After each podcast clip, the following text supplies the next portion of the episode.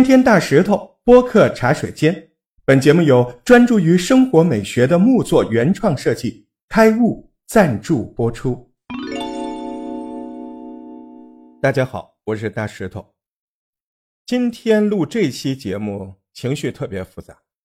嗯，怎么说呢？呃，早晨看到一个消息，就是说明年呢，我们国家二十八纳米的光刻机有可能问世了。那就意味着我们二十八纳米的芯片就有可能问世，这是个好消息啊！主要我是看到下面有些评论，哎呀，我就，你看哈，哎呦，可能吗？哎，那差远了，怎么怎么地？哎，我就想问了，就是我们可能问世这个消息，哎，对你们打击就这么大吗？怎么就泼冷水了呢？对于芯片产业，我们很多人都在讨论呢，特别是光刻机。但是大家知不知道芯片一共需要哪些核心装备和设备？就是让你们说，你们也说不清，就会泼冷水，干啥啥不会。这话也说回来啊，这方面吧，还确实有点复杂。今天我录这期节目，我也是做了很多准备工作，查了很多案头的资料，因为芯片行业。涉及到的核心设备非常多，有九大核心设备，包括什么？一、氧化扩散机；二、薄膜沉积设备；三、光刻机，就是我们说的最多的；还有四、涂胶显影机；五、刻摄机；六、离子注入机；七、CMP 抛光设备；还有检测设备和清洁设备。呃，检测设备和清洁设备这两样可是贯穿整个流程的。我先说说清洁设备吧。对，可能很多人不理解，这个清洗机还算是核心设备啊？哎，这跟你家什么厨房除垢、高压水枪喷一喷那不一样啊，因为芯片不是都是精确到纳米的嘛，所以这个清洗它属于高精密度芯片的清洗。也就是说，你要在如此细的，嗯，高达纳米的细缝当中做到无损清洁，而且要贯穿始终，而且这个过程你不能增生杂质，你说难不难？在清洗机领域，全球前四大企业共占比百分之九十八，那还有百分之二呢？我们的啊，那我先跟你说这百分之九十八，四大企业。前两大企业日本的，第三大企业韩国的，第四名美国。我们国家已经实现了零到一的突破，也就是说，哎，那百分之二是我们的了，这已经很不错了。现在全球最先进的就是日本，能匹配到五纳米，美国也能搞定五纳米。我们现在最先进十四纳米，十四我指的是纯国产啊。就是不依赖任何外界的，如果外界给我断供的话，我们自己生产十四纳米也是没有问题的哈。那也就是呃我们的盛美半导体，呃上海企业啊，除了盛美半导体，还有替补的，比如说北方华创、智纯科技这些，呃还有一个新源微也能做到二十八纳米，当然正在慢慢的追上来啊。然后我们就说一下这个氧化扩散设备，现在最先进的是日本，确实很牛，技术等级是五纳米，占全球百分之八十一份额。那我们也有啊，北方华创能够做到十四纳米，北方华创这个项目在国内占的份额是百分之六，国际数据是没有啊。然后说一下大家可能不是特别熟悉的这个。薄膜沉积设备，这个领域最强的是谁？还是日本和美国都能搞定五纳米。也就是说，我们现在所占市场份额的百分之七八十吧，两个国家加起来啊。那我们呢？我们之前是造不出来的，这个东西完全以前是搞不出来，百分之九十八存量都是依赖于进口的。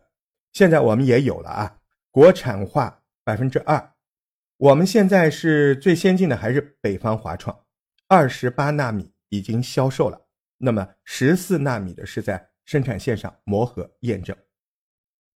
呃，下面我们再说说这个光刻机，就是大家最熟悉、经常聊的这一环，也是我们最薄弱的这一环。光刻机大家都知道，荷兰最牛，对吧？占整个市场份额百分之八十四。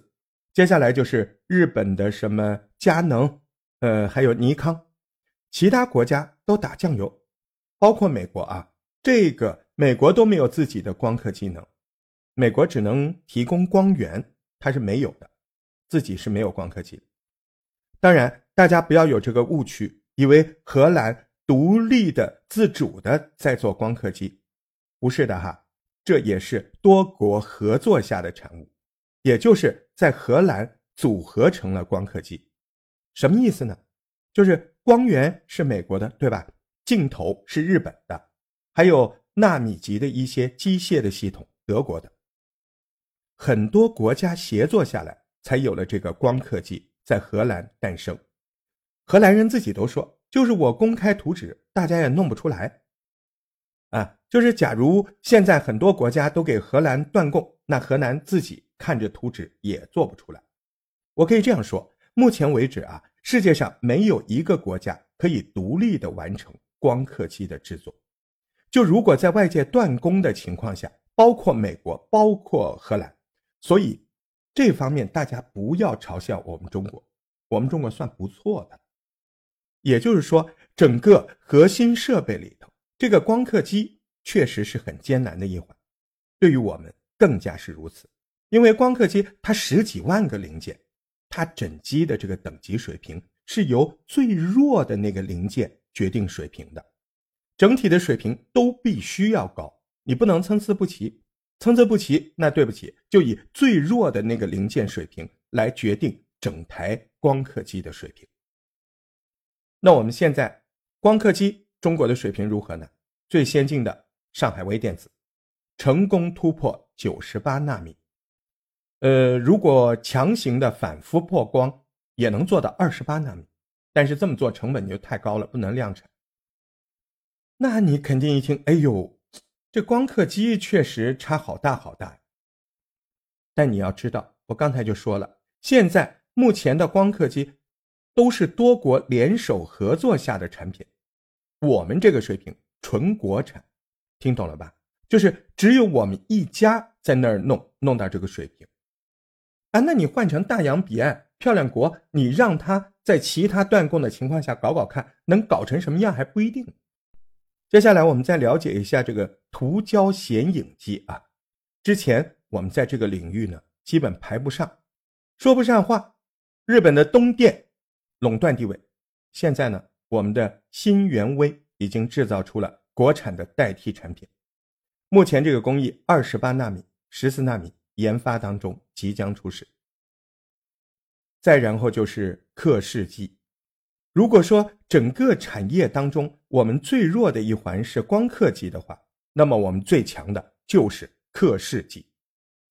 可是我们这方面为什么就这么强，能够做到领航的位置呢？说到这个，我们就不得不提到中微半导体里头一个领军人物，那就是尹志尧先生。二零零四年那年，尹老先生六十岁，回国为国家做贡献，投入了这个最前沿的研发。十七年了，尹老今年七十七岁，依然奋战在第一线。我们现在刻蚀机的工艺能够达到五纳米，绝对是非常不容易。现在已经在投入三纳米刻蚀机的技术，如果能研发出来，完全是站在国际最强第一线。领航。一五年的时候，美国就解除了刻蚀机相关的禁令，为什么？那还不是因为我们自己刻蚀机技术突破了吗？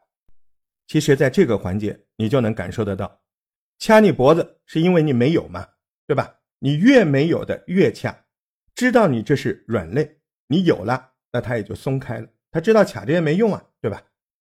所以呢？还是希望有更多的海外科研人员拥有一颗赤子之心，像尹老先生一样，能够回国建设。